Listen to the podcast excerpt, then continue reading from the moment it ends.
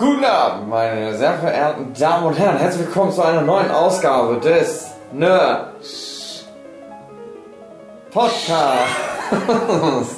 oh, Jochen sitzt am Tisch. Jochen verzweifelt. Jochen hätte ich gesagt. Ich hatte Sch gesagt. Es sind mit dabei Jochen Störzer. Hallo. David Fülecki. Hallo. Seid ihr auch mit dabei oder seid ihr nicht mit dabei? Ich höre zu. Ich höre zu. Mit Publikum, weibliches Publikum, das unseren engelsgleichen Stimmen lauscht. So wie ihr. Ihr und das Publikum seid wie eins. Was ist das Thema, Jochen? Ich jetzt? Ja, du. Keine Ahnung, was steht zu uns? Hilf dein Herz. Wir müssen auf alle Fälle in dieser Staffel und noch am heutigen Tag zwei Folgen Twin Peaks Podcasts aufnehmen. Aber ich weiß nicht, ob da eine Das ist Stunde was für nachts. Finde ich auch. Komisch, oder? Komisch. Ich auch. Das, ist, das muss so eine schmummelige Stimmung Genau. auch, muss schon Machen wir uns da nachts einen Kaffee. Ja, Kaffee. Geil. Kaffee-Time. Ah. Alles dabei. Geil. Eine Kuchen. Kaffee. Ja, wir wollen uns die Highlights aufnehmen. Ich hatte ja überlegt, wir können ja jetzt mal so ein bisschen Meta-Talk zur neuen Staffel machen. Ich hatte ja überlegt für den Twin Peaks Podcast dieses, dieses Warped Dialect zu lernen, dieses rückwärts einsprechen und vorwärts abspielen. Äh, Und ich hatte dann immer mal so abends beim Twin Peaks Staffel 3 gucken, so für mich einfach mal nachgesprochen, was sie da gequatscht haben. Things my husband. Aber das, ich, ich konnte es mir nicht merken. Manchmal dachte ich, okay, jetzt habe ich es fast. Ja, jetzt habe ich es so in etwa. Das klingt, nicht und dann ist es wieder weg. Das ist nicht Aber ich Die hatte, haben, die haben da wirklich rückwärts ihren Text aufgesagt. die haben den vorwärts aufgesagt, rück, also das ist jetzt meine Theorie, rückwärts abgespielt, haben sich das angehört, wie das Mhm. rückwärts klingt, haben versucht das, dieses Phonetische versucht nachzusprechen und das dann wiederum rückwärts abgespielt das dann das Phonetische rückwärts, also dieses phonetische Kauderwelsch halt rückwärts abgespielt wird, sich wieder das ursprüngliche vorwärts, vorwärts gesprochene imitiert. und dadurch klingt es halt komisch.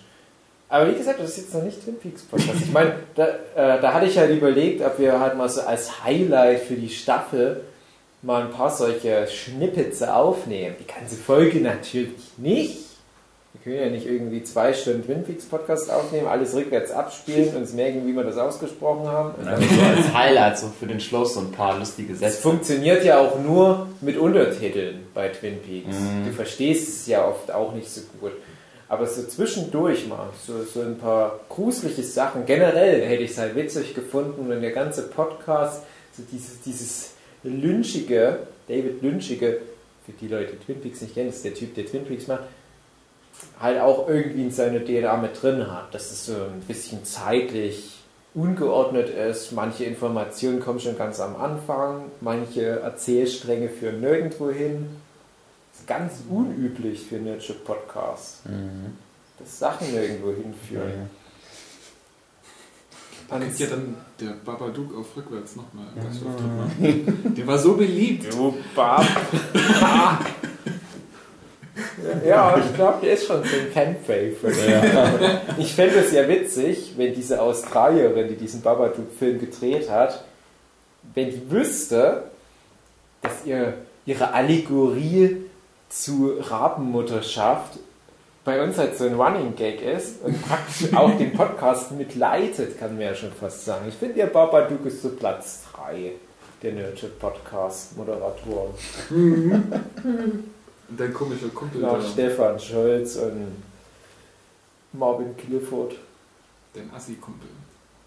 Ja, stimmt, Justin. Justin, ja. Justin hätte ein besseres Thema einfach verdient, wo wir so offen hätte reden können. Mittlerweile könnten wir eigentlich von mir aus sogar. Ja, nee. Also ich hätte jetzt gerade fast gesagt, jetzt wäre ich so, hätte ich Bock auf einen Walking Dead Podcast, als wir den damals gemacht haben. Da hatte ich gar nicht so viel Bock, weil ich da gar nicht im Thema war. Jetzt bin ich wieder im Thema, aber mir fehlt die siebte Staffel. Die achte Fehlt Staffel kommt auch. jetzt noch. Ja, Ne? die siebte habe ich auch. Die siebte Staffel gibt es aber schon, die habe ich aber noch nicht gesehen, weil es die noch nicht Ich auf Netflix nicht. gibt. Genau. Also wären wir jetzt da sogar auf einem Level gerade aktuell. Ja. Ah, okay. Also da könnte man das vielleicht nochmal. Genau. Wird es denn nochmal spannend? Hm. Hm? Ja, in? Staffel 6 hatte mir gut gefallen. Ja, also ich glaube. nur weil man da halt schon weiß, womit man zu rechnen hat. Ja, also es ist halt irgendwie, ist, ist, finde ich, Walking Dead ist halt so sehr schablonenmäßig. Ja, die kommen irgendwo hin und dann müssen halt ein paar Leute sterben, weil das ist cool. Und Rick hat mal wieder irgendein Problem, aber zum Schluss sind sie alle ein bisschen netter zueinander und dann läuft das schon wieder im Dings. Ich fand halt die siebte, St nee, die siebte Staffel, die sechste Staffel ist das letzte, was ich gesehen habe. Da fand ich es halt mal ganz gut, dass die halt dann so das gedreht haben und meinten, ja, hier in dieser Welt, vielleicht sind wir gar nicht die Guten, sondern wir sind die Bösen. Aber das ist das, was wir am besten können. Oder. Darum geht es ja so ein bisschen in der Staffel, dass es halt nicht mehr. Am Anfang ist es immer so, ja, wir sind die Guten. Wir sind die äh, so unterschwellig sozusagen so. Und die Bösen kommen immer hin. Die Bösen wollen was von uns. Die bösen Zombies, die bösen Leute, die eine andere Meinung haben wie wir. Aber wir verteidigen uns das, weil, die Haupt, weil wir die Hauptcharaktere sind. Und in der Staffel ist es halt einfach mal so, dass sie halt einfach sagen, "Nur wir gehen jetzt irgendwo hin und machen alle tot. Hm. Weil wir können nämlich besser schießen wie die anderen, weil wir haben so einen Redneck am Start und einen Polizist. Ja, das ist eigentlich mal ein interessantes Konzept, so ein Zombie-Film aus der Sicht von den Zombies und dann sind die bösen Menschen da, die immer die Köpfe einschlagen und so. Mhm. Gibt's ja, ich habe den immer noch nicht gesehen. Warm Liebes- Bodies. Warm Bodies, ja. Was sind noch für Themen geplant dieses Mal? Wir wollten vielleicht was über Delphinium Prince, Entstehung und so weiter. Hatte sich die Lisa Rau gewünscht. Die ist ab morgen mit dabei. Wollt ihr die da mitmachen oder wollt ihr Ja. einfach, dass da einer gemacht wird? Ja, na, ich, ich hatte ihr halt aufgegeben, sie soll sich ein paar Themen zusammensuchen. Und da hatte sie unter anderem das mit dabei. Und ich denke mal, die will dann schon natürlich das Lied drüber quatschen, weil sie ja da nicht so in der Materie drin ist, aber vielleicht könnte sie dann halt die Fragen stellen, was halt Außenstehende daran interessiert. Mhm, Ja, stimmt, das wäre interessant. Das Problem ist halt nur, ich weiß halt nicht, wo da die Grenzen sind zwischen zum Beispiel einem Shun Gugu Podcast und der Shun Gugu Historie und der Definium Prince Historie, weil das halt so Ja, miteinander verzahnt ist. Oder jetzt haben wir ja, das wird jetzt noch nicht ausgestrahlt, also zum jetzigen Zeitpunkt ist es noch nicht ausgestrahlt, aber wir hatten ja letzte Woche den Konichi Podcast aufgenommen. So Convention-Geschichten sind ja auch immer mit Definium Prince verzahnt.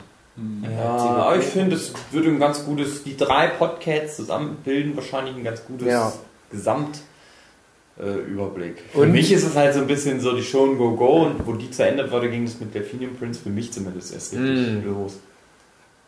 Bisschen natürlich Ja, nicht bei mir ganz, lief aber das ja alles parallel, aber das war für mich alles das Gleiche auch irgendwo. als die gleiche Scheiße. Ich muss mich daran erinnern, wie der damalige Chefredakteur von Tokyo Pop gerade von mir einige Lizenzen übernommen hat. Manga Madness wurde es ja dann genannt bei Tokyo Pop, wo dann so Sachen wie ein paar Entoman Comics in 78 Tage dann nochmal mit diesem Label erschienen. Und da stand Jo Kaps mal am, an unserem Gemeinschaftsstand, guckte sich das so an, was es da noch alles so gab. Und damals war der Plan, dass von meinen Definium Prince Sachen im Prinzip alles mal noch bei Manga Madness rauskommt. Was ja dann nicht passiert ist. Aber dann hat er halt die schon Gogo gesehen und fing dann so an, oh, muss ich den Scheiß auch noch mitkaufen. Yes! Da dachten damals schon einige, uh, kommt es demnächst bei Tukibop raus? Nein, natürlich nicht. Er wird ja dann auch mal in so ein Buch reingeguckt haben, wird gemerkt haben, hm, naja. Aber Lisa meinte auch noch generell, wie wir zum Comiczeichnen gekommen sind, könnte noch ganz interessant sein. Und ja, hm, ich denke, ja, ich denke, das wäre interessant, aber das, das sind halt dann noch solche Mikrokosmen. Ich weiß nicht, ob sich unsere Historie, unsere Autobiografien sich stark voneinander unterscheiden, aber es, es gibt da natürlich ein paar Anekdötchen hier und da. Prinzipiell kann man sowas mal mit einbauen. Ich finde, man sollte sich, glaube ich, dann zeitlich so einen Rahmen setzen, wie zum Beispiel, wie wir dann genau in der Szene zum ersten Mal aufgetaucht sind. Beispiel bei dir, Hugi, was wir jetzt neulich bei der Anna Backhausen auch hatten, das Thema. dein triumphialer Manga-Talente auftritt. Mhm. Vierter Platz. Ja, bei mir war es so gesehen war es eigentlich auch Manga-Talente. Hast du Manga-Talent eigentlich mal gewonnen? Nicht den ersten Platz, aber ich war Oh. dreimal in Folge unter den Top 10. Und einmal habe ich einen dritten Platz gemacht. Platz, zehnter Platz und zehnter Platz. Ach nein. Ich habe einen dritten Platz und einen vierten Platz gemacht. Bei dem ersten Mal weiß ich nicht, welcher Platz das war, aber ich war im Buch mit drin auf alle Fälle. Aber es war halt nicht unter den Top 3, damals gab es das noch nicht so. Jetzt sagen wir das fancy, schmancy, vierte Plätze. Wusste man halt nur, wenn er den ersten drei ist, war alles noch ein bisschen komisch. Aber dann 2003, wo ich Platz 3 gemacht habe, das war die goldene Ära von Manga-Talente. Das war es noch real. Down to Earth, der Wettbewerb. Mhm. Ja, welche Team noch? Black Mirror, Staffel Mhm. 1 und 2. Geil. Das wird ein ganz schön großes Fass. Das habe ich mir lang gewünscht. Jetzt sind alle auf dem Stand, dass sie da mitquatschen könnten. Mhm. Bin schon mittlerweile wieder raus. Das ist schon wieder Ja, so ja, ist es das ist auch ein kurz, eine kurze Erfrischung da. Ich möchte auf jeden Fall eine Liste einmal haben, wo nur die Folge, der Name der Folge und so ein Satz irgendwie zusammen. Ja, genau, mehr brauche ich Dann habe ich es wieder drin. Ja, das kriegen wir schon hin. Also mit vereinten Kräften. Schweine ficken. Genau. Pädophil, Junge. Die Ja, das ist Staffel Weiß ich 3. nicht, Das ja, ist Staffel ja. 3. Ja, aber ich weiß, was du meinst. Genauso geht es mir aber Die auch. mochte ich so gerne. Die Die zweite so Folge war ist äh, Die, mit, mit Daniel Zukunft- Kaluuya im, Ja, bei, beim Radfahren. genau seinem Raum, wo, wo Achso, ja, ja, wo man nicht genau weiß, was, wo die da drin sind, ob es ein Raumschiff ist oder ein Gefängnis. Ich habe gedacht, die sind im Knast. Ah, dann wird schon irgendwas in der dritten Folge. Ja, das sieht man dann.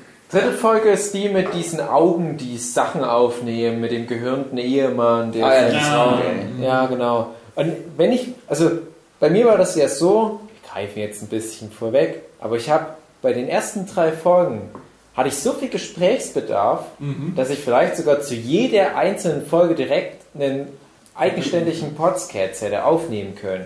Jetzt bin ich eine Weile raus und es ist schon eine Weile her, dass ich das geguckt habe, aber ich könnte sofort zu dem Thema an sich schon, glaube ich, noch recht viel erzählen, weil es ja eher so philosophische Themen sind. Wir werden uns ja dann kaum hinsetzen und eins zu eins bequatschen, was in der Folge passiert ist, sondern es geht ja nur um, um diese philosophische Idee, diese Medienethik, die da dahinter steht. Das finde ich total interessant. Also es ist halt einfach nur so, so generell als Gesprächsanlass funktioniert Black Mirror extrem gut. Zweite Staffel kriegen wir dann auch noch die Folgen. Genau, ich würde erst mal die erste Staffel für sich, so die drei Folgen, ich glaube, das gibt schon genug Futter. Mhm. Bojack Horseman Genau.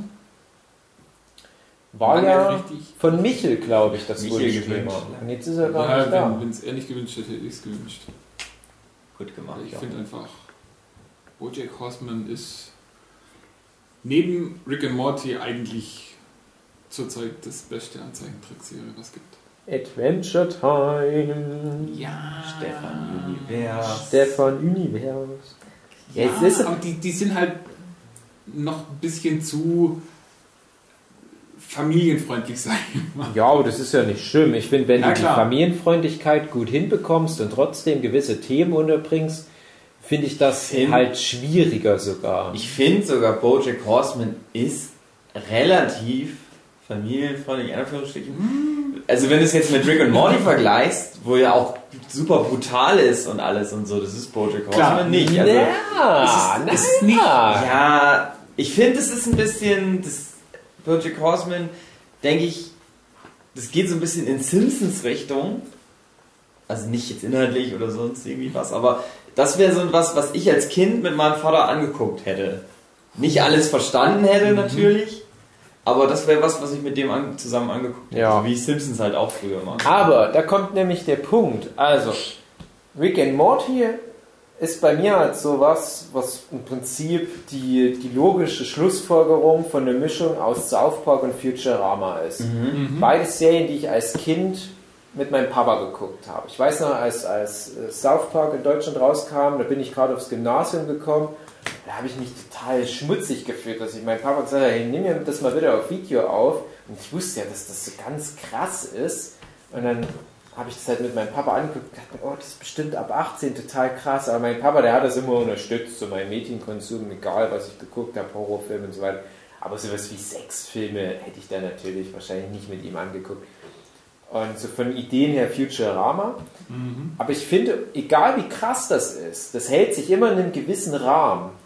Also das verlässt so eine gewisse Wohlfühlbubble nicht. Also du hast natürlich schon krasse Bilder und krasse Szenen, aber Bojack Horseman verlässt diese Wohlfühlbubble. Und ich finde, in der Ja, Hinsicht okay. ist es schon wieder schwieriger, weil da Themen angesprochen werden, die möchte ich glaube ich nicht zum Beispiel mit meinem Papa gemeinsam erörtern. Es ist halt- heftig ist. Ja, bei, bei Rick and Morty, da weiß ich, ja, es ist eine Zeichentrickserie und die haben da alle ihren Spaß. Mehr oder weniger. Ähm, bei Bojack, da war, merkst du halt wirklich so, ja, das, das sind echte Themen. Also das, es gibt wirklich Leute, die so sind und Mhm. die so mit Leuten umgehen und mit sich selber. Das ist dann schon nochmal sehr viel echter und näher am Leben und Ja, ist heftiger. Inhaltlich ist das schon irgendwie ja, heftiger. Das beschreibt es eigentlich ganz gut. Aber ich muss auch Das sagen, ist ja das, Mhm. das will ich eigentlich, oder ach, egal, kannst ja jetzt erzählen, kannst du im Bojack Horseman Podcast nochmal erzählen. Ich habe das ja so nebenbei geguckt und ich finde, viele der Gags, die da drin sind, die sind so immer dann visuell. Immer, Mhm. halt oft sind das irgendwelche Tier-Gags auch oder so. Mhm. Und ich habe das nur so nebenbei, halt, also nur den Ton dann immer so viel mitgekriegt, weil ich meistens gezeichnet habe. Das hat mich super runtergezogen. ja, Ich war richtig deprimiert zum Schluss, gerade Staffel 3, zum Ja. Schluss am Ende und so. ja, Ganz, ganz übel. Ah, das hat mich echt fertig gemacht. das ist es halt, ja. Staffel 4 war wieder ein bisschen fröhlicher, aber auch nicht viel fröhlicher. Also gibt es auch schon wieder sehr gut die Zukunftskind-Folge. Oh ja. Hm.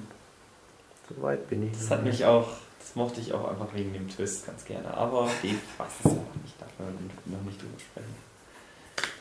Okay, cool, cool, cool. Aber ich finde auch, weil wir das Thema hatten, diese Art Trickfilm und diese Art Trickfilm vergleichen, wenn ich so durchgehe, was so meine Lieblingstrickfilme in der jeweiligen Ära sind, dann sage ich dann zum Beispiel, okay, jetzt gerade gucke ich total gerne Avatar an Mhm. und trotzdem laufen ja nebenbei so Serien wie South Park oder, oder noch viel eher, wo ich dann so als Lieblingsserien so ein paar Anime genannt hätte in den 90ern, aber es liefen ja auch die Simpsons. Ich habe das immer getrennt. Mhm. Für mich, also für mich ist BoJack Horseman die Entwicklung von sowas wie Simpsons, so dieser satirische Aspekt in so einer Art Sitcom-Settings, sage ich mal, von beiden betrachtet. Und das halt immer, immer härter, immer, immer heftiger, immer mehr an den Zeitgeist natürlich angepasst.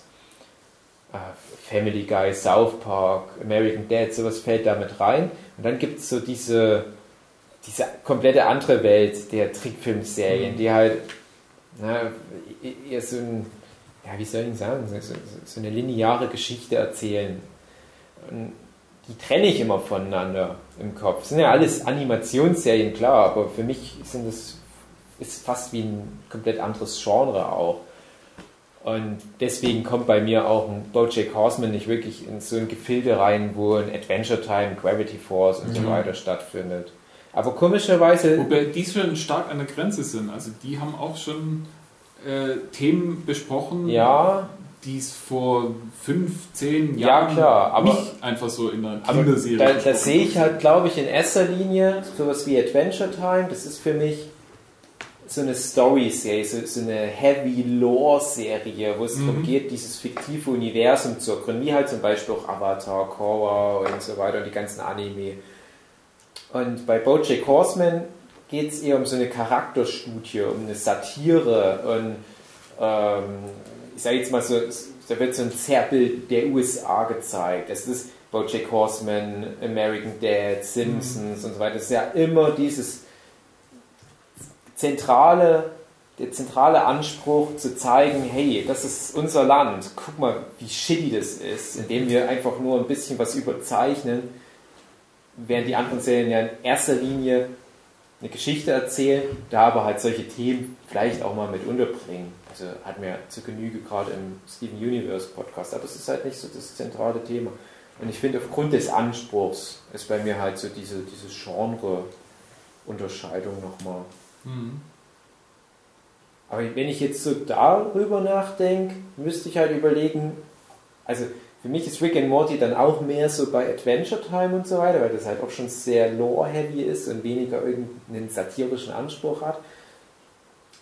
Und sowas wie Bojack Horseman müsste ich dann glaube ich auch sagen, dass es aktuell da mein Platz 1 wäre. Nicht, dass ich unbedingt sage, das ist die beste Serie von all denen. Also zum Beispiel South Park habe ich jetzt glaube ich schon drei Jahre in Folge nicht mehr geguckt. Ich weiß, da, kann, da komme ich irgendwann mal wieder hin zurück und gucke dann ganz viele Folgen wieder an, weil es auf einem hohen Niveau sein wird. Ja, das kenne ich halt schon. Bojack Horseman hat mich halt relativ kalt erwischt, als ich so ein paar Folgen drin war und gemerkt habe, okay, das ist wieder so eine etwas andere Mischung. Das Hauspack hat mich sehr enttäuscht, ehrlich gesagt. Ich habe das halt so, ich hatte das auch länger nicht gesehen und habe aber so mitgekriegt, dass die jetzt auch halt mal so eine große, also alle Folgen bauen irgendwie aufeinander auf und das Mhm. geht immer weiter und so und das ist nicht nur jede Folge ist in sich abgeschlossen. Und dann habe ich halt mal alles angeguckt, also jetzt die ganz aktuellste Staffel noch nicht, aber halt bis vorletzte, also ja letzte Staffel. Mhm. Ich habe gedacht, ja, es war ganz gut. Es ist halt South Park, ist, natürlich ist es schon irgendwie gut. Aber das war eigentlich nur halt wie eine langgezogene South Park Staffel. Das war nichts, was mich jetzt irgendwie krass überrascht hätte, wo ich gedacht habe, ah, das ist super interessant irgendwie gewesen. ne? Ja, Also gerade bei der letzten South Park Staffel dachte ich halt einfach, Amerika, da wird gerade ein Trump gewählt und da gäbe es so viel daraus zu machen und das bisschen, was ihr gemacht habt, ist dann halt diesen, äh, den, den Lehrer da quasi als eine Trump-Parodie reinzubringen und viel mehr aber auch nicht. Aber da hätte es so viel gegeben, aber ihr seid dann auch wieder das andere Problem durch euren Storyverlauf von der äh, gesamten Staffel so dazu gezwungen, mehr oder weniger eher den Fokus auf was anderes zu legen, dass man gar nicht so wirklich darauf anspielen kann. Mhm. Das fand ich halt. Ja, vielleicht ist es, ist es ja auch fast schon ein. Spiel mit Erwartung, weil alle von South Park erwarten, dass die Serie die ganze Welt erzieht, politisch und was so generell ethische Themen anbelangt. Und wie albern das ja ist, dass, dass alle bei Parker und Stone eine Antwort auf ihre Fragen erwarten. ja. Und in dem Moment lassen, sagen die halt mal, äh, nee, also ich habe jetzt die Staffel nicht gesehen, das ist jetzt nur so Ja, zu ich meiner meine, ist einfach Einschätzung. nur, dass es halt ein bisschen langweilig war irgendwie. Ja, das nicht war so- halt auch bei mir. Als ich das letzte Mal geguckt habe, hatte ich halt auch so das Gefühl, hm, das hat halt einen Biss verloren. Oder Ja. das geht in eine falsche Richtung. Und das ist aber halt auch ein Problem, was ich bei den Simpsons hatte. Die alten Folgen, sowohl bei den Simpsons als auch bei South Park, die sind halt zeitlos. Mhm. Und Ja, dann genau. im Laufe der Jahre wurde beides immer mehr verknüpft mit aktuellen Themen, sodass ich aber denke, ja, das kann ich jetzt gucken, vielleicht ein halbes Jahr lang, dann ist das irrelevant. Warum beziehen die sich auf aktuelle Filme, die jetzt Es gerade ist- im Kino kommen zum Es Beispiel? war wirklich so, ich habe keine Ahnung, aus Staffel, äh, lass mich lügen, 16 oder so, eine Folge gesehen. Und war dann so, ah ja genau, stimmt, das gab's mal. Mhm. Und das war so, so hab Ja. ich so gedacht, ah, wie doof das eigentlich ist. Ne? Das, so, so, eigentlich ist es nicht mehr lustig irgendwie.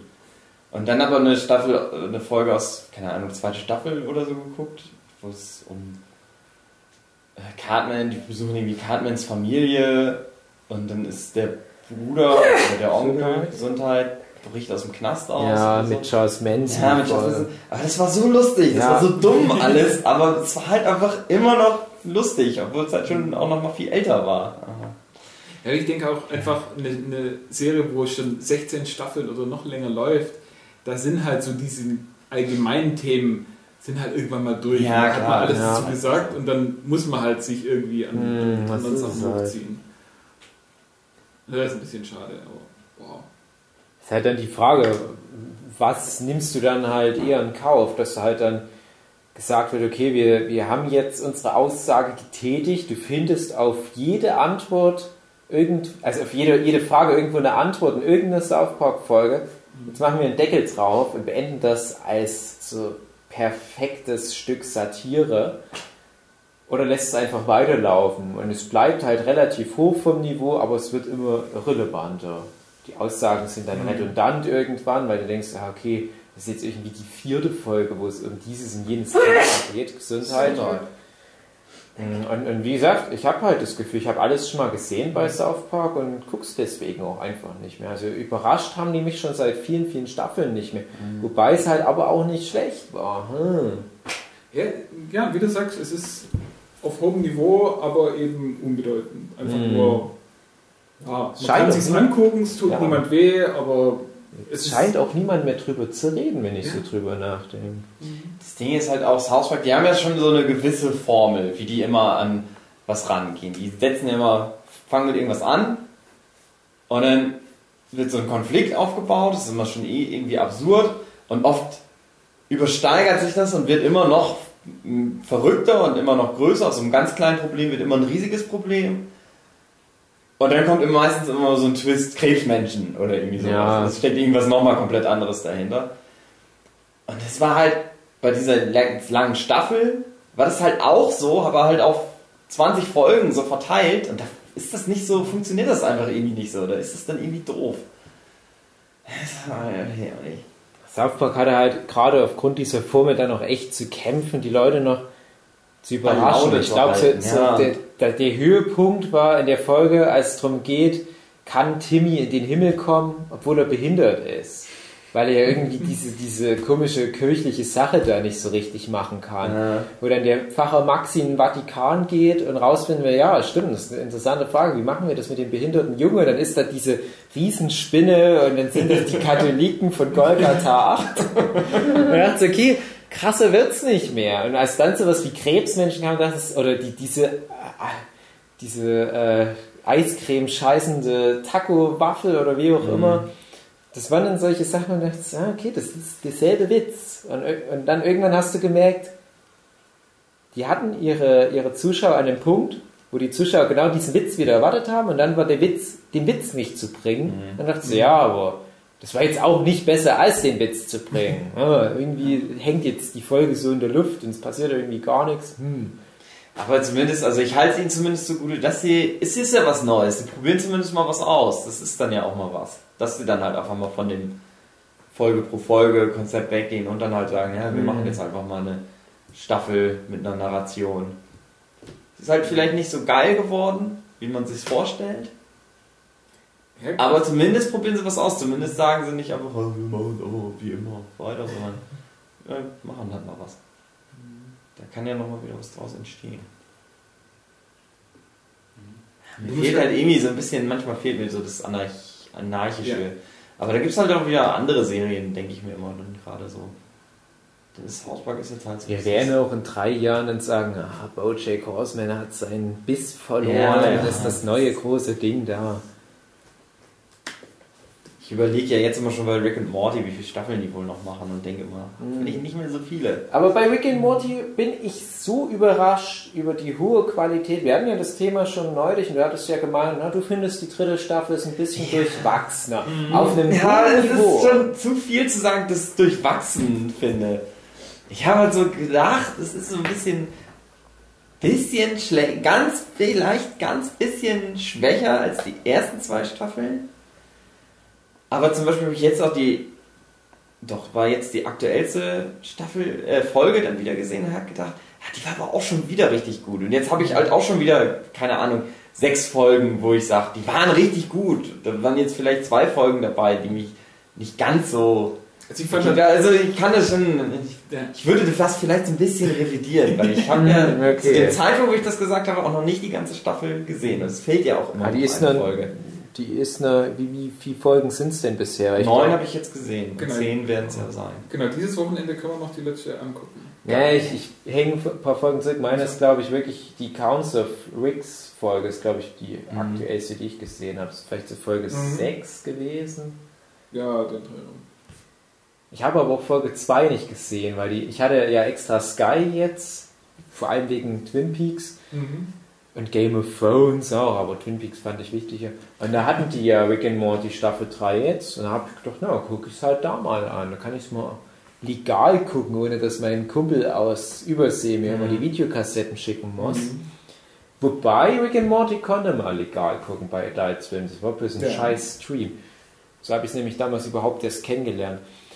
Aber Folge 2 war irgendwie nur eine Woche Ja. online und ich dachte, ach, das gucke ich später an. Nö, finde ich. Das nehmen wir dann einfach wieder raus. Generell, Sky ist in der Hinsicht total beschissener Streamingdienst, weil die bei vielen Serien immer nur eine Folge online haben. Hm, ja, Sky ist sowieso behindert. Ja, hat mir auch nicht so Hat mir nicht zugesagt gefallen. als Streamingdienst. Ich finde es auch technisch schlecht. Ja, ja, definitiv. Ja. Ganz schlecht sogar. Würde ich echt nicht verstehen. Wo ich denke, die müssen doch Knete haben ohne Ende. Da muss das doch wenigstens funktionieren, dass das sauber läuft und ruckelfrei und alles sowas. Ja, Und ich kann es halt auch nur echt mal vergleichen, weil ich wirklich alle Streaming-Dienste schon benutzt habe. Mhm. Und weiß, nee, also Netflix ist definitiv besser. Mhm. Und auch Amazon hat auch besser funktioniert. Ja. Der Streaming-Dienst-Podcast. Könnte man eigentlich auch machen, weil Netflix hat von allen, meiner Meinung nach, die, die, die beste Oberfläche, die beste Bedienung, die beste Mhm. Sortierung. Äh, und die Sachen, die drauf sind, sind die meisten gar nicht so schlecht. Bei Amazon ist ganz furchtbare Sortierung. Mhm. Also da finde ich nie auf Anhieb genau das, was ich will, sondern muss Ja, ich immer ja, genau. durchgucken und dann so, oh nee, Ja, äh, das ist ja hier äh, die, die deutsche Synchronfassung. Ich hätte aber gern das amerikanische Original. Da kann ich nicht einfach nur. Es Sprachfassung umklicken, sondern muss dann irgendwie noch was völlig anderes suchen. Wie oft mir Amazon, wo ich nach Game of Thrones gesucht habe, erstmal den Porno-Parodie von Game of Thrones vorschlägt. Ich Ja, gebe das- ein Game of Thrones, Staffel 3. Meinst du hier Game of Porn? Nein? Das hängt Ist vielleicht dein, auch ganz interessant, gucke ich mir später mal hängt mit an. deinen früheren Suchen zusammen. ja. Dumm, das ist, ey, nee. Nee. Und, aber Amazon hat dafür ein immens riesiges Angebot, Mhm. dafür dann aber auch 90% Scheiße. Ja, genau. irgendwelche 5 Minuten Filme, wo, wo es um irgendwelche, was, was sind es denn, Emojis oder Angry Birds oder sonst irgendwie Kackdreck da geht. Und wenn du dann wirklich nach Filmen suchst, dann sind vielleicht die ersten zwei, drei Seiten noch interessante Filme, aber danach wird es schon sehr, sehr obskur und skurril und ja. Mich, was mich halt auch viel nervt, ist, dass das halt alles zusammenhängt, was du nochmal kaufen musst und was gratis ist und so. Das, das ist halt auch dumm. Das ist auch dumm aufgeteilt einfach. Wenn ich den Streamingdienst bezahle, dann will ich halt das, das, was der mir anbietet, das soll ich, will ich dann auch gucken können. Aber nee, immer was mich dann erstmal interessiert, ja, du musst jetzt aber nochmal 20 Euro bezahlen. Halt- Ich finde es total schlimm aktuell, die Entwicklung, dass ja jetzt so viele Leute neue Streaming-Dienste starten wollen. Und ich denke mir, aktuell bin ich mit Netflix ganz zufrieden. Es gibt dann immer so einen Punkt, wo ich denke, okay, jetzt habe ich so das relevante Zeug alles aufgeholt. Hm, jetzt kann ich zwar auf die- die neuen Serien warten, aber wir hatten dann wirklich auch mal Netflix deabonniert. Auch recht lang, damit sie wieder genügend Zeug ansammeln. Und Netflix Ja, schmeißt zwar Serien ohne Ende raus, aber gar nicht auf so einem hohen Niveau. Dann denke ich mir, mein Lieblingssender, was Produktion von Serien anbelangt, ist HBO. Aber HBO gibt an Amazon und Netflix nichts raus. Deadwood aus irgendeinem unerfindlichen Grund. Dafür musst du dann dir Sky holen. Und Sky hat dann unheimlich viel HBO-Zeug. Ähm, wechselt dann aber manche Serien auch mal aus. Hatten jetzt zum Beispiel gerade kein Westworld, wo ich es hatte. Natürlich nicht, weil ich das ja gucken wollte. Und dann im nächsten Monat gibt es das auf ein, einmal wieder. Aber jetzt höre ich, ja, aber HBO will jetzt seinen eigenen Streaming-Dienst starten, wo die dann halt nur ihre ganzen HBO-Serien reinpacken. Und wahrscheinlich ist es dadurch auch instant der beste Streaming-Dienst überhaupt, weil die dann alle besten Serien haben. Disney macht sein eigenes Disney Streaming- macht sein eigenes, genau. Und das Hast, kannst du noch an unseren Netflix-Podcast erinnern? Ja, wo wir das schon gecallt haben und gesagt haben, ne, Disney macht seinen eigenen Streamingdienst eines Tages. Ähm, ja, nee. Nein. Kann ich mich nicht erinnern. Aber wenn Aber das das gesagt wäre ist tatsächlich schlau. interessant. Äh, einfach ein, ein Disney-Streaming-Angebot, weil die hätten eben auch ein riesiges Filmangebot. Ja Genau, alles. das wird ja auch Star Wars und so weiter, wird ja dann auch Teil Genau. von dem Sender. Dann die Frage, sowas wie die ganzen Miramax-Filme, ich weiß nicht, wo da gerade die Rechte liegen. Ja, ich denke, die sind nicht mehr bei Disney. Also ich weiß nicht, wie das ist. Also die Filme, die während Miramax bei Disney waren, ob die das gehalten haben dann oder ob das dann komplett weggegangen ist, als die sich getrennt haben. Das wäre halt auch noch ein Ja. riesiges Angebot. Und dann halt diese Unmengen an Kinderserien, Mhm. wo man dann vielleicht auch endlich mal Gravity Falls legal Ah, angucken kann, schön. was sie ja immer noch nicht geschafft haben, ordentlich auf DVD zu veröffentlichen. Und so. Ich glaube, das interessiert niemanden.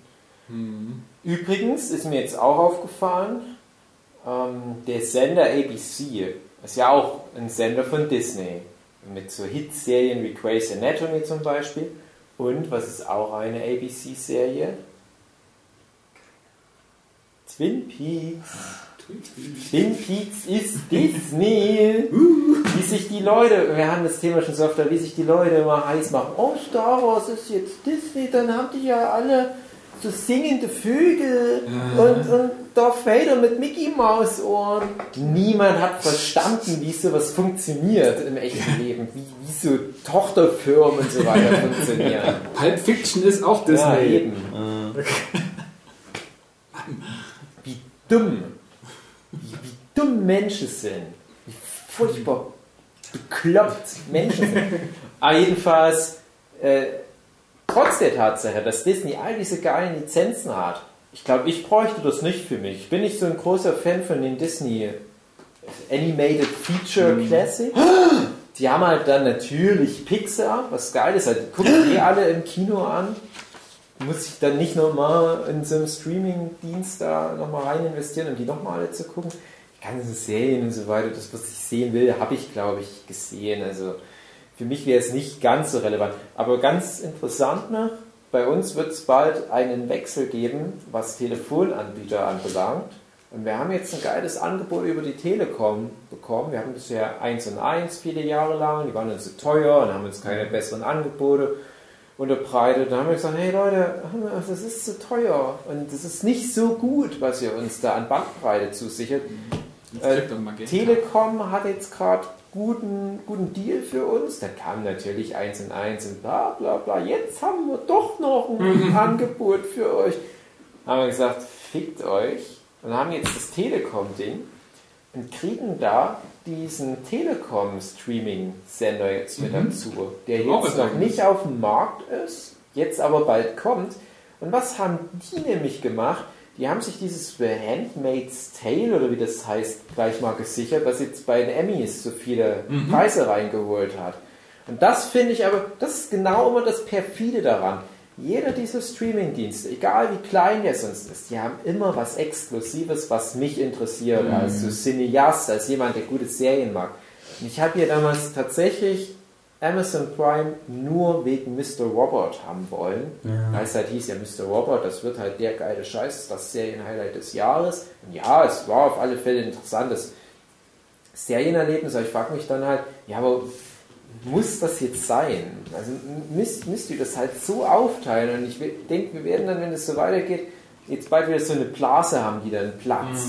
Ja. Ich hätte dann lieber irgend so ein System, so wie wenn Google alles schluckt, dass halt dann auch wieder irgendwie wie ein so ein Streaming-Dienst Riese dann doch wieder vieles einverleibt. Das, das wird nicht funktionieren.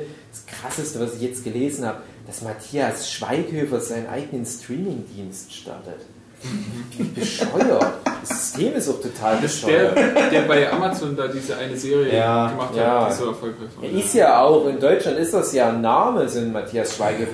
Aber brauche ich einen eigenen Matthias Schweighöfer Streaming-Dienst? Der macht natürlich nicht alle Programme selber, aber das wird trotzdem dumm. Das kostet, der hat doch so ein System, wo er gemeint hat, oh, das ist total revolutionär, du bezahlst für alles einzeln. Ja, super geil. Ja, Geil. Total geil, ja, das gibt's schon. Rate Das mal, wie viel ich mir, rate mal, wie viel ich mir angucken werde. Nicht. Aber dafür ist es gratis, das zu installieren. Ja, UFA. Die deutsche Filmschmiede UFA, die jetzt, glaube ich, 100 Jahre alt geworden ist, wird auch eigenen Streamingdienst starten. Und da kommt jede Woche ein. Film dazu, Also- aber ein Film fällt doch raus. Also die haben Ja. dann wohl immer irgendwie 52 Filme oder so im Angebot. Mhm. Aber wer will denn den Scheiß gucken? Das sind ja per Definition schon deutsche Produktionen. Wer will denn den Scheiß gucken?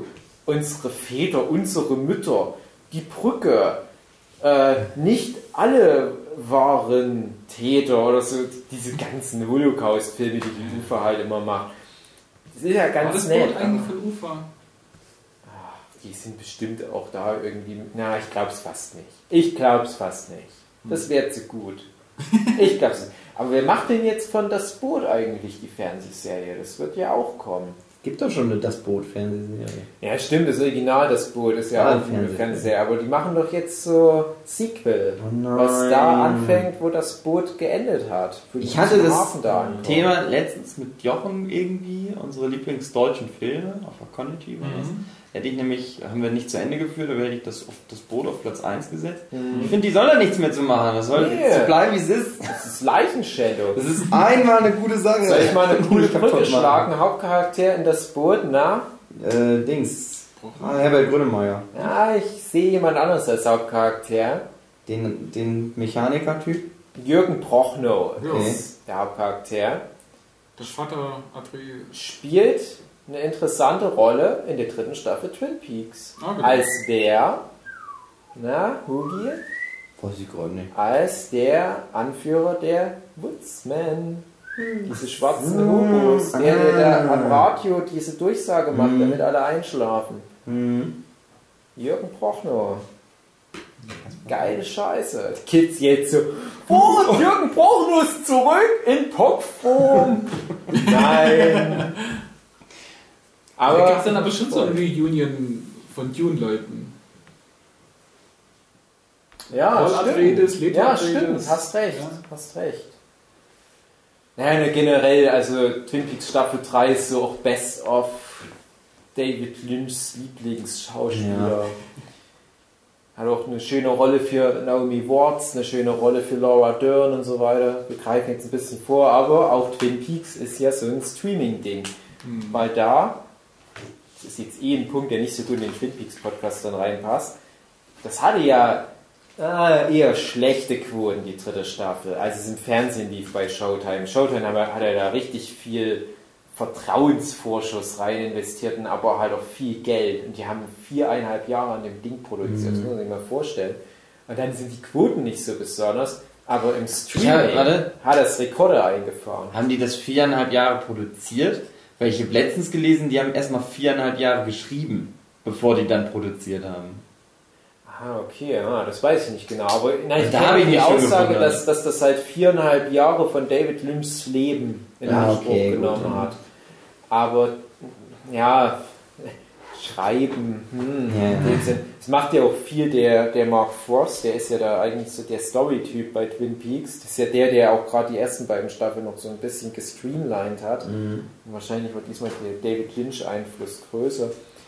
Aber mit allem drum und dran, und ich glaube, du siehst das auch teilweise. Guck mal, ja, wir greifen jetzt ein bisschen vor, aber es sind ja auch viele gestorben, die in der Schaff- Staffel sogar noch mitspielen. Die sind ja teilweise schon 2015 gestorben. Da kann man sich ja herleiten, weil die Szenen gedreht wurden.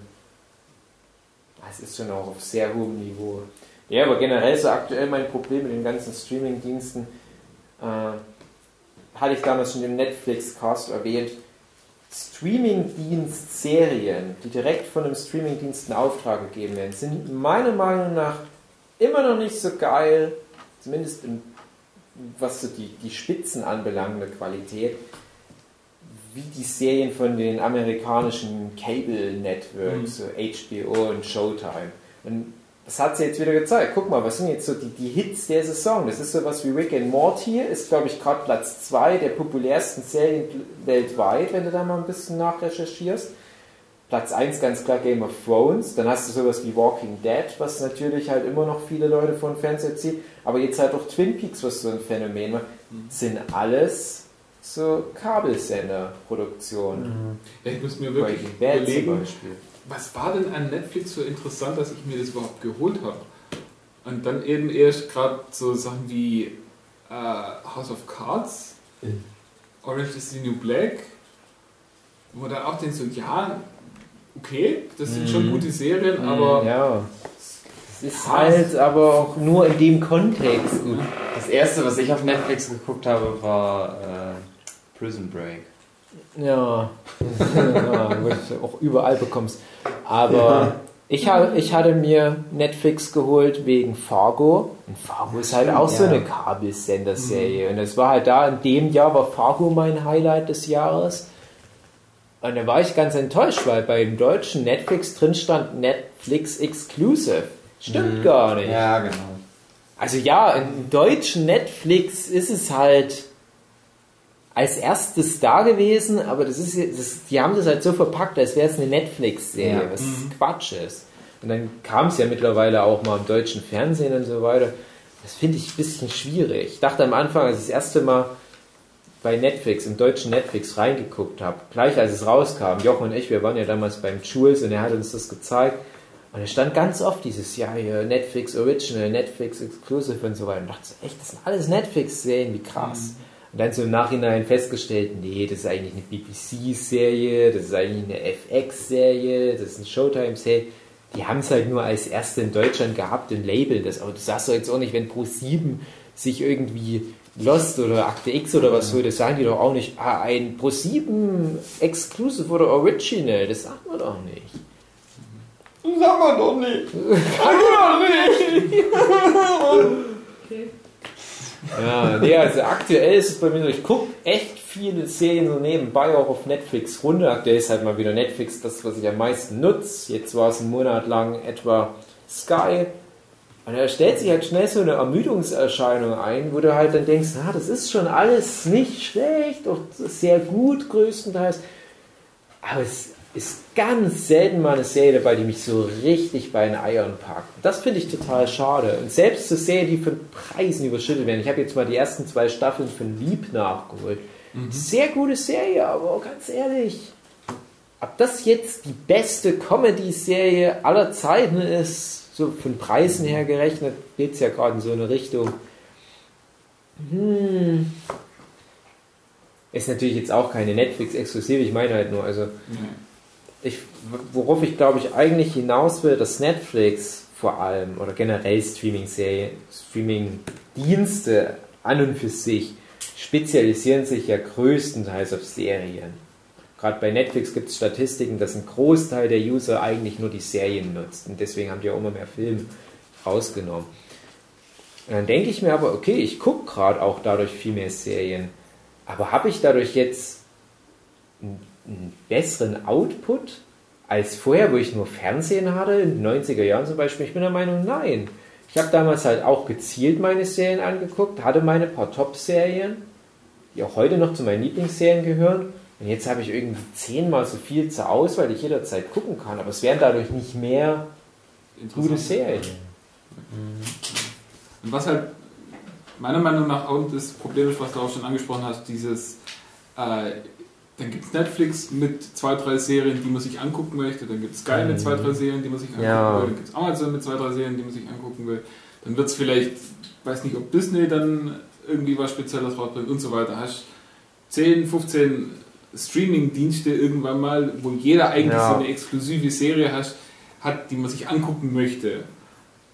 Und wie jedes dann, äh, oder für jedes dann irgendwie 10 Euro im Monat zahlen? Nee, macht man nicht. Hm. Heißt, es wird dann so ein, so ein Streaming-Hopping Ja. hingeben, wo du dann sagst, okay, diesen Monat habe ich den Ja. Sender, wird mir dort dann alles angucken, was ich da exklusiv angucken will, dann hat man den nächsten Sender und so weiter.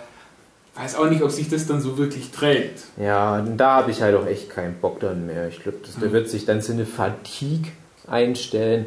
Ähm, Das, das ist so schön an so sowas wie Steam zum Beispiel, wenn die dann so eine Marktführerposition haben, die relativ unantastbar ist und trotzdem funktioniert das System.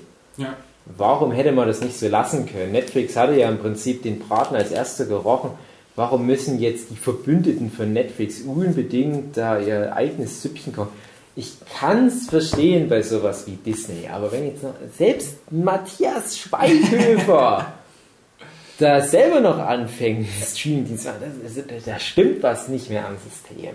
Die können doch auch unmöglich alle Geld damit verdienen. Das ist tatsächlich die große Frage, ob das jetzt. Also, es wird auf jeden Fall jetzt eine große Blase aufgepumpt. Und dann gucken wir, wem es als erstes platzt. Hoffentlich bei Matthias Schweighöfer. Wahrscheinlich. Ich stelle mir gerade vor, wie seine Blase platzt. Ja, die Frage ist halt auch wirklich, was hat denn der für Content? Was will er denn? Wahrscheinlich shitty deutsche Filme und ein paar Eigenproduktionen, die niemand anguckt. Ich habe halt das Gefühl, You Are Wanted, das ist doch auch relativ schlecht aufgenommen worden. Spielt doch wahrscheinlich in zwei bis, seit, weiß ich nicht, zehn Jahren in zwei bis drei Filmen mit in Deutschland. Dann hat er ja schon 30 Ja, Filme. das ist super geil. Content hat er, aber, Nein, ist, nein, das- aber das das- Problem ist halt alles mit Matthias Schweighöfer. Nein, das sind nicht alles nur. Das ist halt sein Ding da. Also wie, wie äh, Till Schweiger mit seinem Barefoot Living, der dann halt Möbel da verkauft und so weiter. Also es ist halt eine dumme Idee. Es ist eine dumme Idee, einen Streamingdienst an den Mensch zu koppeln Ja. und sagen, hey, das ist der Matthias Schweighöfer Streamingdienst. Das wird wahrscheinlich so viel mit Romantik und so sein. Und, na, der hat ja auch große Pläne gehabt mit seinem You Are Wanted. Ich habe nicht reingeguckt, ich habe keinen Bock auf so eine Scheiße. Sag ich jetzt ganz objektiv und neutral. Aber ist das werden sich viele denken. Amazon-Serie. Also, So ganz falsch kann das ja nicht sein. Ja, aber wie gesagt, es hat keine guten. Kritiken bekommen. Viele Leute haben halt wahrscheinlich auch gedacht, no, gucken wir mal rein und dann, ja, es hat sich halt wahrscheinlich dann auch insofern nicht so gelohnt.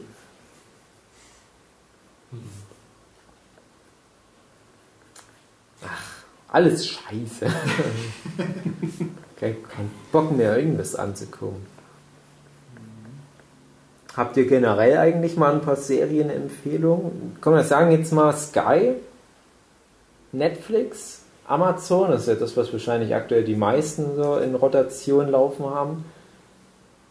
Von, von jedem der drei Streamingdienste eine exklusive Serie.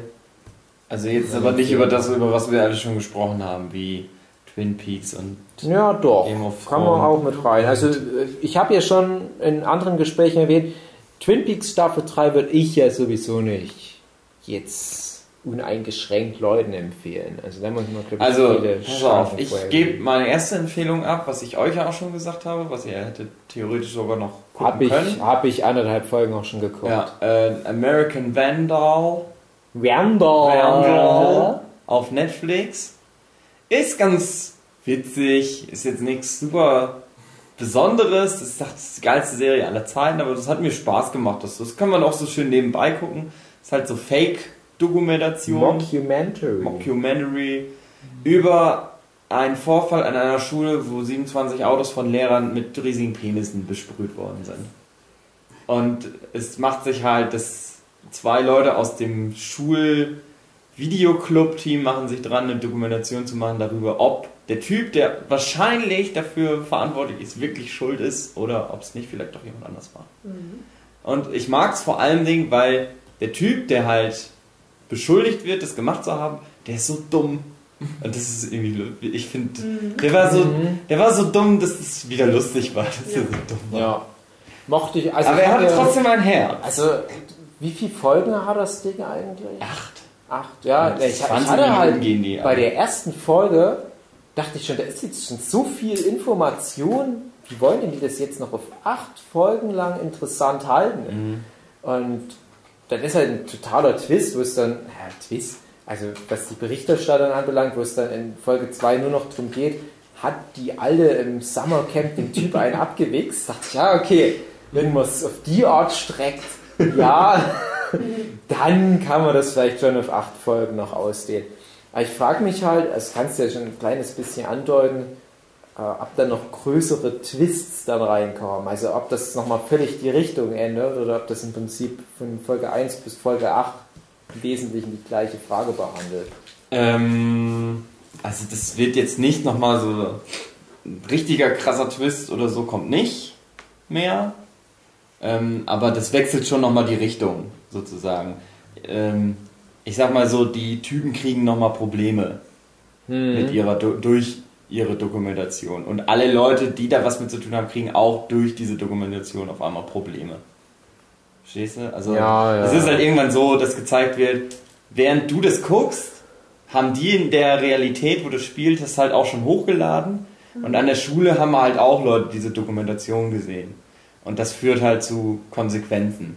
Und das ist so ein bisschen der Twist an der Serie, dass dann auf einmal, was Leute dann so erzählt haben, gerade dieser, ich weiß gar nicht, ob der in der ersten Folge schon vorkommt, dieser Lehrer, der super cool ist, der coole Lehrer, der auch die eine Schülerin heiß Ja. findet und so, Mhm. der kriegt halt auch Konsequenzen dadurch, weil der halt dann so dachte, oh ja, ich dachte, das guckt sich ja keiner an, was ihr hier macht, aber jetzt haben das alle gesehen, dass ich die heiß finde, meine Schülerin. So in die Richtung geht das halt so, dass alles so ein bisschen nochmal aufgedröselt wird. Ja, ich, das kannst du halt gut weggucken, weil es sind acht Folgen, 20 Minuten. Das ist nicht so ein Mammutwerk, was man sich da vornimmt. Das ist dann ganz nett. Ja, ich war ganz, ganz gut unterhalten, die anderthalb Folgen. Ich habe mich halt dann wirklich nur gefragt, aber hält sich das so lang? Ich finde halt, das, aber, ne, wie, wie soll ich sagen, ich, ich finde es so seltsam, dass das jetzt ein eigenes Genre ist, dieses, dieses American, hm, hm, hm. Es fing ja an mit sowas wie American Horror Story. Ja. Das war ja so erfolgreich, dass sie dann American Crime Story gemacht haben, wo die erste Staffel den O.J. Simpson-Fall Mhm. be be behandelt und halt diese Idee der Anthologieserie, die ja gerade zum Glück, würde ich auch sagen, wieder in Fahrt kommt, mit sowas wie Fargo zum Beispiel auch oder True Detective. Und dass man da jetzt aber schon so, so, so die Spoofs dazu Mhm. macht, dass du jetzt sagst, okay, American, hm, American, hm, und jetzt kommt American Vandal, und es ist aber im Prinzip schon so wie Hot Shots. Ja. Wir machen da jetzt schon nach nur zwei Staffeln äh, oder nur zwei Serienarten von diesen American, hm, hm, hm, die es noch ernst meinen, kommt jetzt schon als drittes die erste Spoof-Serie, Ja. äh, wie schnell das halt geht. Aber ja, es ist ganz interessant. Ich mag auch generell Mockumentaries total gerne. Ich fand immer, also das ist einer, also mein, Kritik, mein größter Kritikpunkt eigentlich, ähm, das wird ja erklärt, dass das, also dass das so eine hohe Qualität hat, wird ja innerhalb erklärt, weil das halt der Computer äh, der, oder der TV-Club ist, der das macht, dass die halt krasse Mhm. Technik und so einen Scheiß haben. Ich hätte es aber glaubhafter und dadurch auch witziger gefunden, wenn das halt schon so ein bisschen schitterige Qualität mehr gehabt hätte. Und also Schnitt und sowas, das, das lasse ich auch durchgehen, weil das kannst du heute halt auch einfach alles einfach irgendwie machen, aber dann haben sie teilweise so Computergrafiken drin, was super aufwendig wäre, das zu bauen und so. Ich wäre- bin jetzt gerade wieder in diese Abwegs-Computerkarte. ja, genau, da hätte ich halt auch so gedacht, äh, ja, wenn das jetzt in echt, ich habe halt immer so überlegt, wenn ich das machen würde, so in meiner Schule, so, oder in mit den Mitteln, die die dann halt haben, so, wie hätten die das gemacht? Okay, wahrscheinlich auch erstmal, ah, ich will auch eine, so eine Computergrafik haben, aber es ist ganz schön schwer und aufwendig zu produzieren. Und dann hast du halt aber irgendwie nur ein Bild und dann versuchen die halt so einen Schwenk über das Bild zu machen, damit das halt aussieht wie irgendwie eine Mhm. räumliche Darstellung. Aber dann verwackeln sie einmal und so, ach komm, wir nehmen das jetzt einfach, ist egal. So, also das hätte ich mir noch ein bisschen Ja, mehr. kennt ihr das von gewünscht. Cinemassacre, dieses äh, Mimel, Mimel wie Mhm. Elf? Ja, Ja. sowas in der Art meinst du vielleicht, oder so, so was fast wie. Ja, da machen sie es ja, es noch, äh, oder Parodie auf 90er Sachen. Ja, aber, aber Und da hätte ich halt noch mehr gehabt, witzig. dass du so ein bisschen dieses noch unbeholfene ja. Dokumentations na, na, die machen ja also du, wenn du gerade wenn du jung bist, dann nimmst du das, was du kennst und versuchst das irgendwie nachzumachen. Mhm. Und da ist es ja auch so, aber das ist halt schon so gut produziert, dass das schon wie eine richtige echte professionelle Dokumentation wirkt. Mhm. Und ich hätte mir halt mehr gewünscht, dass es halt noch teilweise noch einfach noch ein bisschen shitty, shitteriger ist. Also auch Mhm. Kamerafahrten, das ist manchmal einfach. Die haben dann teilweise richtig geile Kamerafahrten Ja, also und mit Drohnen und so Luftdrohnen und alles sowas und so. Und zeigen aber einmal, hier, guck mal, übrigens, das ist der Typ, der das die ganze Zeit aufnimmt. Das ist unser Kameramann, was halt Ja. ein so ein fetter Typ ist.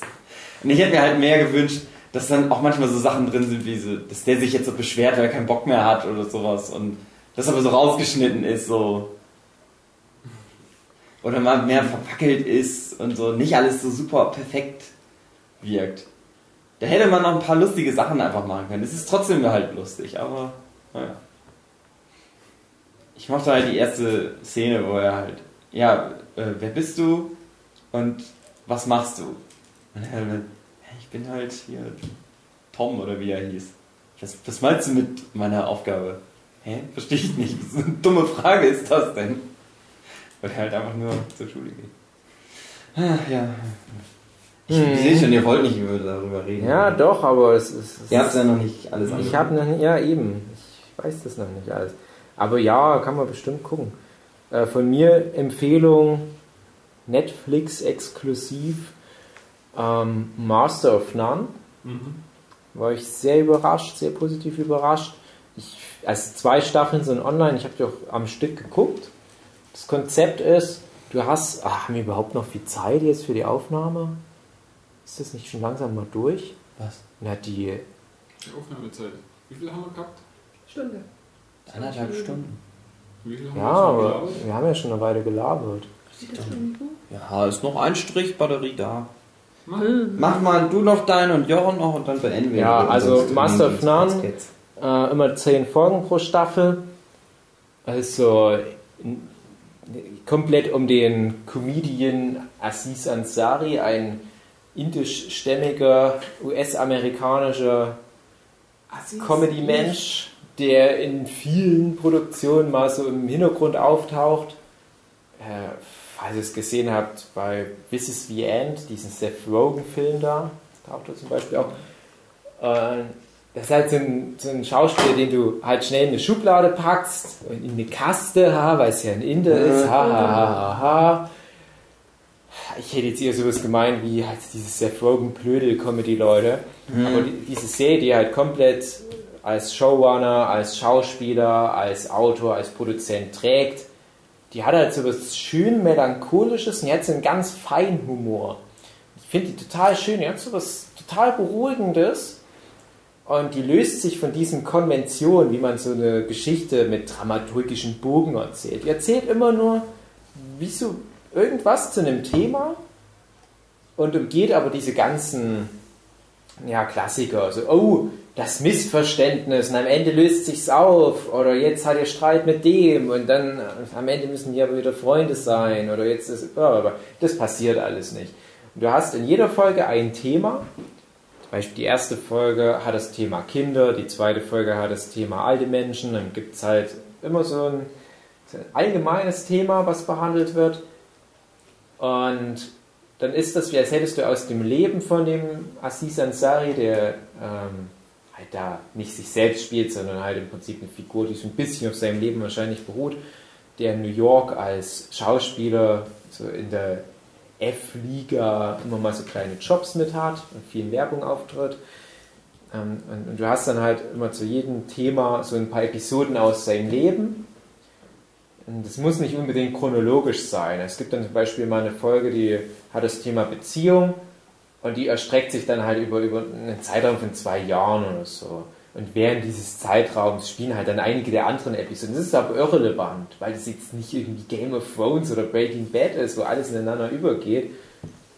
Und das finde ich halt erstens deswegen schon interessant. Zweitens, viele von den Folgen sind, ja, sind alle nicht schlecht. Es sind sogar gut, alle Folgen.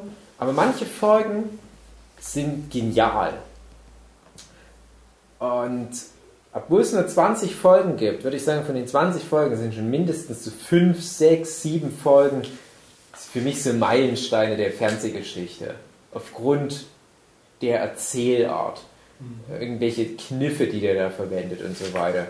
So das, was wir auch schon mal in einem anderen Gespräch jetzt am Wochenende über Bojack Horseman hatten, dass da auch immer mal wieder Folgen dabei sind, die Unterwasserfolge zum Beispiel, wo nicht gesprochen wird, oder ähm, die, die, die Folge jetzt in Staffel 3 mit dem Hausbau, wo dann immer so die Vergangenheit überblendet mit der Gegenwart. Und sowas macht Master of None auch auf eine total interessante Art und Weise. Und es hat jetzt auch verdienterweise zwei Emmys gewonnen für die zweite Staffel. Einmal für Cinematography, die erste Folge der zweiten Staffel. Die ist nämlich wie ein alter italienischer Liebesfilm gemacht. So schwarz-weiß und von den Einstellungen her und alles. Es total altmodisch, aber so herrlich erfrischend und unaufgeregt. Es geht dann nur darum, dass sein Fahrrad in Italien geklaut wird. Das ist so schön und beschwingt und es hat so, so La Dolce Vita, kommt da total schön rüber.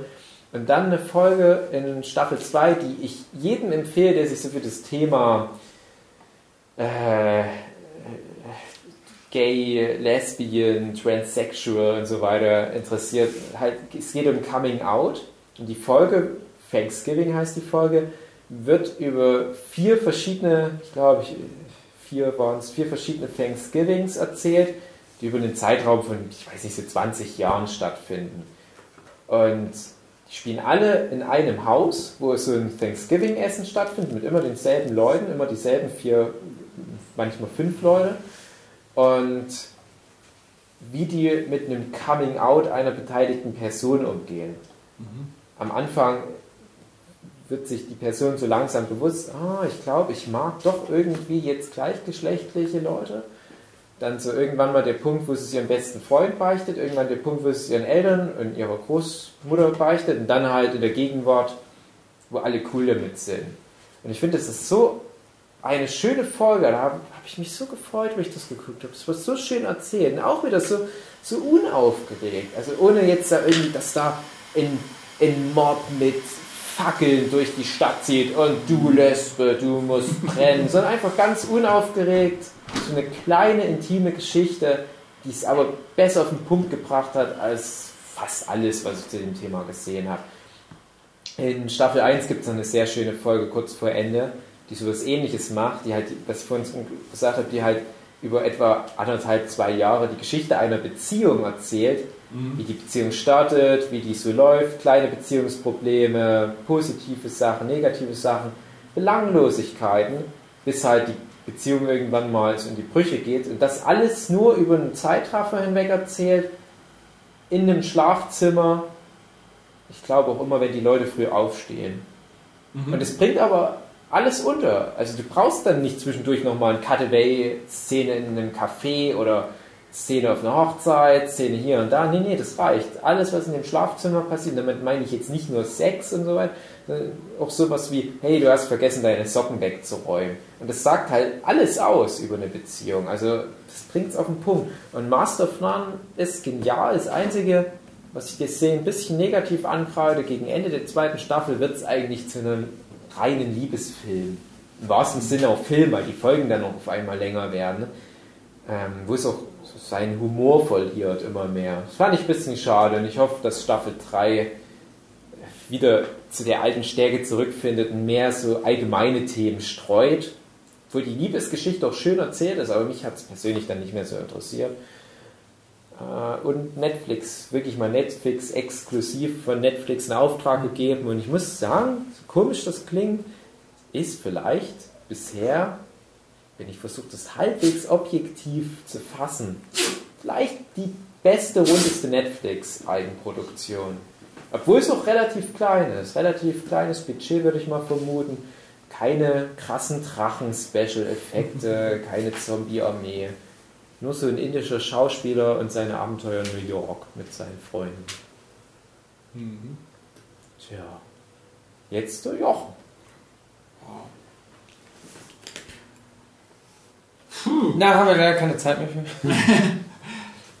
ja, ich, ich habe jetzt gerade wirklich viel überlegt, äh, welche Serie man tatsächlich empfangen, empfehlen kann. War da zwischendrin bei American Gods oder Preacher oder The Crown äh, oder Glow. Glow wäre mhm. tatsächlich was, wo, wo ich es mir schon überlegt habe, ob ich das nicht empfehlen kann. Das ist halt so eine, eine nette kleine Serie, mhm. die jetzt nicht, nicht irgendwie was Großartiges ist, aber mir hat Spaß gemacht, jo. die Serie anzugucken. Aber ich, ich denke, ja, ich, ich, muss einfach sagen, äh, Offen Black ist einfach, die, die ist jetzt abgeschlossen mit fünf Staffeln. Mhm. Die habe ich schon einigen Leuten empfohlen, das mhm. anzugucken, habe von vielen zurückbekommen, so ja, ein paar Folgen haben wir uns angeguckt und dann, ja, nicht mehr wirklich weiter. Aber das ist halt so, so eine Serie, wo, wo mich jetzt tatsächlich persönlich beeindruckt hat. Aber es ist halt, der, der Witz der Serie ist einfach, ähm, dass es um Klone geht und es gibt irgendwie 15, 16 verschiedene Rollen, die quasi von einem und derselben Schauspielerin gespielt werden. Ein, es ist einfach so perfekt gemacht, dass du, dass wirklich jede einzelne Persönlichkeit auch wirklich für sich gesehen eine eigene Person ist und du, du merkst wirklich sofort, ja, jetzt ist es eine andere Person, die diese Schauspielerin spielt. Also nicht so, ja, jetzt hat sie sich halt mal da äh, eine, eine blonde Perücke aufgesetzt oder hat da mal eine, eine rothaarige Perücke aufgesetzt und ja, aber eigentlich ist es immer die gleiche Schauspielerin, nur eben in, in verschiedenen Aufzügen.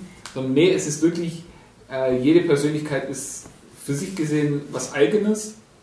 Und es gibt dann auch oft Situationen, wo eine Person quasi eine andere Person spielen muss, weil jetzt Mhm. gerade eben hier äh, Verwechslungskomödien äh, Ja. mäßig da Das doppelte drauf ist. Lottchen. Und du weißt halt trotzdem immer noch ganz genau, ja, es ist eigentlich diese Person, die jetzt aber gerade eine andere Person spielt.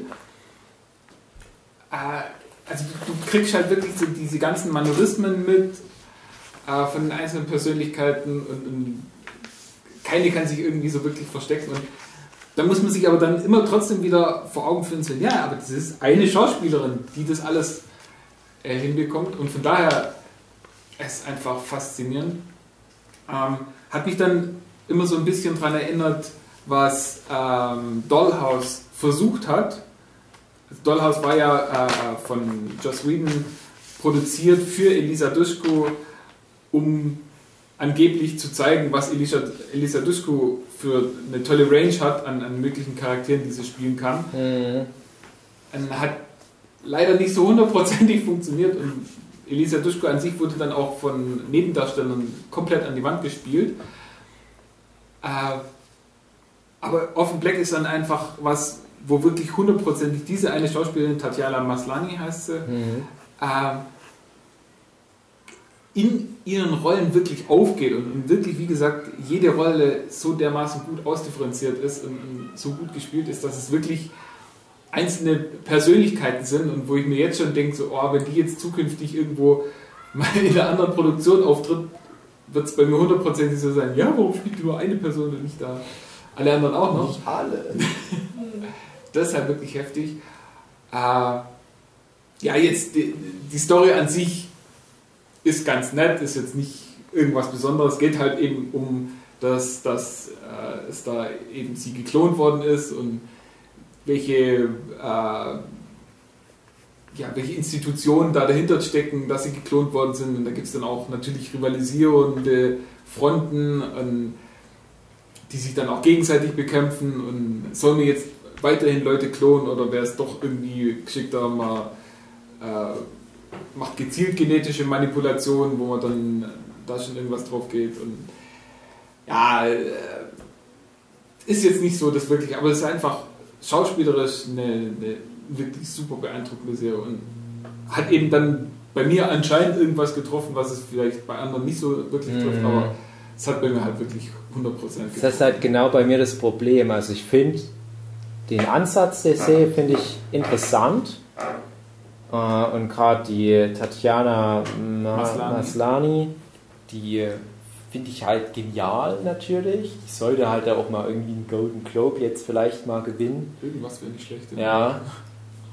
Aber die Story finde ich so banane und so irrelevant. Und ich, ich muss sagen, ich, das ist so eine Serie, wo ich mich immer zwinge, wieder mal eine Folge zu gucken, wo ich dann manchmal wochenlang zwischendurch nicht weiter gucke. Und ich hänge echt ohne Scheiß noch irgendwo Richtung Ende von Staffel 2. Ja. Und jetzt, wo ich aber gehört habe, dass nach Staffel 5 Schluss ist, bin ich auch wieder motivierter, das zu Ende zu gucken. Aber ich weiß oft nicht, um was es geht, weil ich keine Interesse dran habe. Also mit diesen ganzen rivalisierenden, großen Regierungsfirmen, Religionsleuten und so weiter, die dann, ach, ich weiß immer nicht, warum fahren die jetzt hier hin und was wollen die in dem Haus und warum wollen die jetzt diese Person finden, ist mir egal. Mir hätte das gereicht, wenn die komplette erste Staffel nur die Hauptcharaktere da, es gibt ja eine sozusagen zentrale Figur,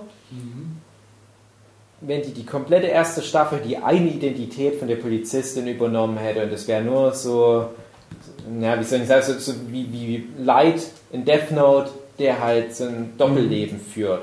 Und das war spannend. Und das, die ersten paar Folgen hat das super geklappt und irgendwann brechen die das auf und sagen, ja okay, das ist jetzt geklärt, jetzt müssen wir hier noch irgendwie dieses Biochemieunternehmen mit einbauen und es gibt jetzt so und so viele Klone und die haben jetzt noch hier oder was am Stand. Das interessiert mich alles nicht. Das ich, ich habe aber gehört, es soll dann irgendwann mal wieder rückläufig sein und die konzentrieren sich dann doch mal wieder mehr auf die Charaktere. Ja. Da habe ich dann Bock. Mhm. Aber das, das macht es mir echt schwer und, und das ist auch so schade, weil in der Hinsicht ist es halt so 0815, also auch so Serien wie Heroes, die sind halt auch alle mal in diese Falle getappt, wo ich mir denke, das ist gar nicht das, was ich erwarte von so einer Serie, das brauche ich überhaupt nicht. Warum muss immer irgendeine so Organisation überall dahinter stehen mit so ein paar krassen äh, Geheimagententypen in Anzug, die alle tot machen? Ach, das ist so langweilig in der Hinsicht. Hätte es nicht auch einfach sein können, dass das einfach nur, ja, die gibt es halt mehrfach, von mir aus können wir es auch relativ schnell aufklären, aber es steckt da nicht eine Riesenverschwörung dahinter, sondern was machen wir damit? Was können wir noch damit machen? Also ich hätte mir bei der Serie auch wirklich gewünscht, und es gibt immer mal wieder so Folgen, äh, wo einfach nur der Alltag von den Leuten ja. gemacht wird. Also ich finde, natürlich sind sie auch darauf ausgelegt, äh, es gibt ja diese eine Allison, heißt mhm. sie glaube ich, das ist die Schickimicki. Genau, das ist Mutter von zwei adoptierten ja. Kindern mit ihrem Ehemann. Und immer dann, wenn es hauptsächlich um die äh, geht, dann ist es immer so Comedy einfach nur. Mhm. Also das sind auch gerade so dann diese Verwechslungskomödien. Sie ist ja immer die, die furchtbar engagierte äh, Mutter, die dann auch irgendwann mal, äh, weiß nicht, irgendwie so eine Elternsprecherin werden will, keine Ahnung, und da Problem hat oder irgendwie wird oft in der Schule irgendwie Sachen organisiert und dann kann sie halt gerade nicht, weil sie irgendwo eben gerade von einer Organisation entführt wird oder von anderen Leuten. Keine Ahnung. Mm. Dann müssen eben andere Leute einspringen und dann ihre Rolle übernehmen und das Ganze. Ähm, ja, ist einfach ein bisschen überdreht dann auch und, und es wird dann auch von Staffel zu Staffel unrealistischer, in was für Situationen sie da noch alle reinkommen. Aber das sind halt dann eben so diese so Alltagsgeschichten einfach, wo man dann einfach denkt, so, ja, sowas hätte mir einfach nur gereicht, einfach nur ja, ne. äh, die, die Ausgangssituation, es gibt äh, irgendwie vier, fünf äh, Leute, die sich einfach ähnlich äh, oder gleich aussehen, die dann halt warum auch immer darf man nicht rausfinden, dass es da dann tatsächlich fünf verschiedene gibt, sondern die sollen alle so tun oder alle fünf Einzelpersonen an sich müssen für sich irgendwie äh, das Leben leben und man darf eben das nicht rausfinden. Und die müssen aber mhm. dann trotzdem aus irgendwelchen Gründen immer in verschiedene Rollen spielen. Das hätte mir schon gereicht. Ja. Diesen ganzen genau. Überbau hätte es nicht so wirklich gebraucht. Der ist halt quasi nur dafür da, um, um irgendwelche Probleme reinzubringen. Dann gibt es auch diese, äh, die Helena. Mhm die eigentlich quasi die Allzweckwaffe wäre und man dann auch wirklich der Serie manchmal anmerkt, so, oh, jetzt müssen sie die irgendwie ja. aus der Serie rausschreiben oder irgendwie ans Bett fesseln oder sonst irgendwie machen, dass die einfach nicht da ist und alle Probleme löst, mhm. die, die sie mit den ganzen Organisationen hätten. Ja. Tatsächlich, kurz eingeworfen, die Helena war dann auch wieder der letzte Grund, warum ich dann wieder frustriert die Serie erst wieder abgebrochen hatte. Da gab es dann eine Szene, die Hauptcharaktere, ich kann mir nicht mal den Namen Rich, nee, äh, Quatsch, die Hauptcharaktere sollte Sarah? Sarah, genau, die ja. spielt Beth. Beth ist die Polizistin. Genau. Sarah ist halt, äh, Sarah ist in einer misslichen Situation, einer von diesen Biochemie-Bösewichts-Bodyguards will die töten. Und auf einmal steht Helena hinter dem und tötet den. Mhm. Und das macht keinen Sinn, weil eine Szene vorher Helena gerade noch von dieser religiösen Fanatikerfarm geflohen ist. Mhm. Wer wusste die, wo die hin muss? Die kann das nicht gewusst haben. Und die denken, oh, die Szene ist so cool, das wird niemand hinterfragen, wie die dort gelandet ist. Ist die in irgendeiner Privatwohnung auf einmal und meilenweit entfernt von dort, wo die vorher waren. Ich meine, das ist Kanada, das ist jetzt nicht alles nebeneinander. Wenn es irgendwie jetzt eine britische BBC-Produktion wäre, dann sagen, ja, okay, Großbritannien ist klein, das ist alles äh, 5 Quadratkilometer. Aber ah, nein, das steht auf einmal dort und es wird nie erklärt, warum. Da dachte ich, ah, das ist so dumm, das ist so schlecht in dem Moment. Es ist so schon schwer genug zu folgen, warum immer wer gerade wo so rumsteht. Lass doch den Scheiß. Das ist Helena Ex Machina. Übrigens, Helena, äh, ich habe, also Orphan Black kenne ich schon seit Jahren, habe aber da nie reingeguckt. Oder ich hatte mal die erste Folge schon vor einer ganzen Weile gesehen, aber da kommt Helena, glaube ich, noch nicht vor. Und hatte halt dann dieses Dirk Gently angeguckt. Dirk Mhm. Gentlys holistische Detektei auf Netflix. Fand ich auch ganz nett. Ist jetzt nicht irgendwie der große Wurf, man kann es halt mal angucken. Es ist ein bisschen, naja, es ist so Es ist- mittel. Gute, Ja. oder was heißt, na, es ist nette Comedy. Ja, bisschen, bisschen schmutzig, bisschen was, ja, schmunzel nicht. Ich fand doch den Dirk Gently nicht so sympathisch als Figur und so weiter. Aber da gibt es halt die eine Figur, diese holistische Mörderin. Mhm. dachte ich, hey, das ist eine interessante Figur. Ah, haben sie sich ja echt was bei gedacht. Dann gucke ich auf den Black und denke mir, okay, das ist Helena. Die haben die einfach nur komplett eins zu eins kopiert. Genau. Dieses Fish out of water mäßig, hey, ich bin die krasseste Killer, das habe ich ja noch nie gesehen. Was ist denn das? Kaugummi. Hm, ist ja interessant. Mhm. Würde dann halt so, oh, ist liebenswert, aber halt auch so eine krasse Psychopathe. Eins zu eins dieselbe Figur. Das eine große positive Element von Dirk Gently ist komplett geklaut von Open Black. War Auch super gespielt von äh, Brad Dourifs Ja, Tochter, genau. der ja eh immer verrückte Rollen spielt und seine Tochter jetzt anscheinend auch. Gut gespielt, aber ja, wie du sagst, Ja, Charakter 1 zu 1 kopiert. ich weiß nicht mal, also die, der Gentlys, ich glaube, ich habe den, den einen davon gelesen, hat hat mir auch schon den, den Podcast dazu. ja. Das eine ist gut, das andere ist doof. Ja, aber trat da überhaupt so eine holistische Mörderin Nee, auf? sehe nicht. dann überhaupt nichts mit den Büchern zu tun. Das ist ganz alles. Aber es wirkte auf mich, ich habe ja die Bücher nicht gelesen, aber ihr hattet ja ein bisschen was erzählt, es wirkte auf mich, als würde das versuchen, in Canon zu sein mit den Büchern. Es wurde mal dieses Sofa Ja. erwähnt und es wurde mal Thor erwähnt.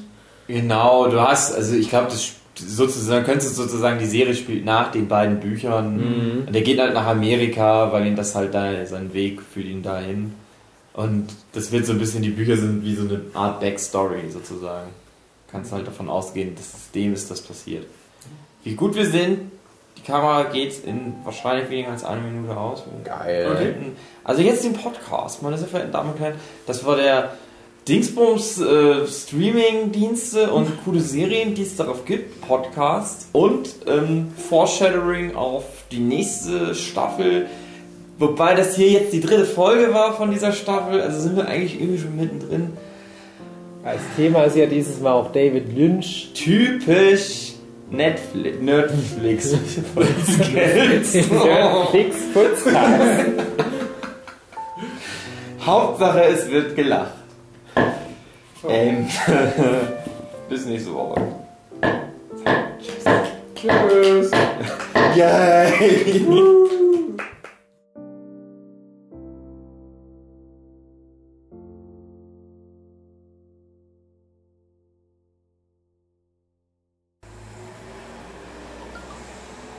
Okay. Funktionierst du jetzt wieder?